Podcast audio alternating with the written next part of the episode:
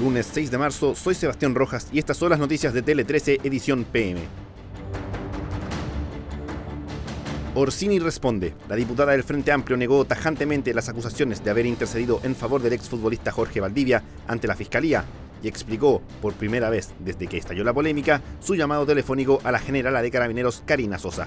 Niego tajantemente haber cometido algún delito, alguna falta a la ética o a la probidad, aseguró Orsini. Proceso constituyente. Al mediodía se reunió por primera vez, de manera oficial, la comisión de expertos que acompañará al proceso constituyente.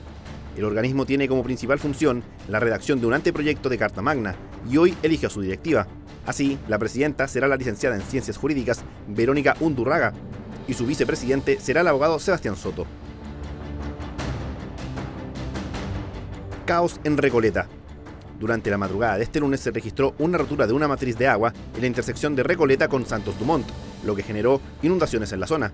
Debido al caudal y la afectación de las calles, se tuvo que suspender las clases en Recoleta y tres comunas, sumando a Conchalí y Renca, que tuvieron que interrumpir su servicio de agua potable. Fernanda Maciel. Este lunes comenzó el juicio contra Felipe Rojas, único detenido por la desaparición y muerte de Fernanda Maciel, joven embarazada cuyo rastro se perdió en febrero de 2018 y fue encontrada sin vida un año después. En la audiencia, la fiscalía señaló que el imputado actuó de manera premeditada y se le acusa de los delitos de violación con homicidio, aborto, inhumación ilegal y hurto simple.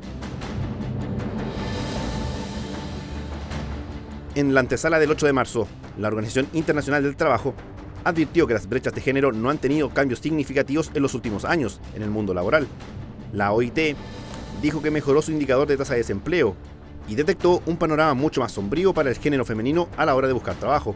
Por otra parte, a nivel mundial, las mujeres ganan solo 51 céntimos por cada dólar que ganan los hombres. Con esta información damos cierre a este boletín de noticias.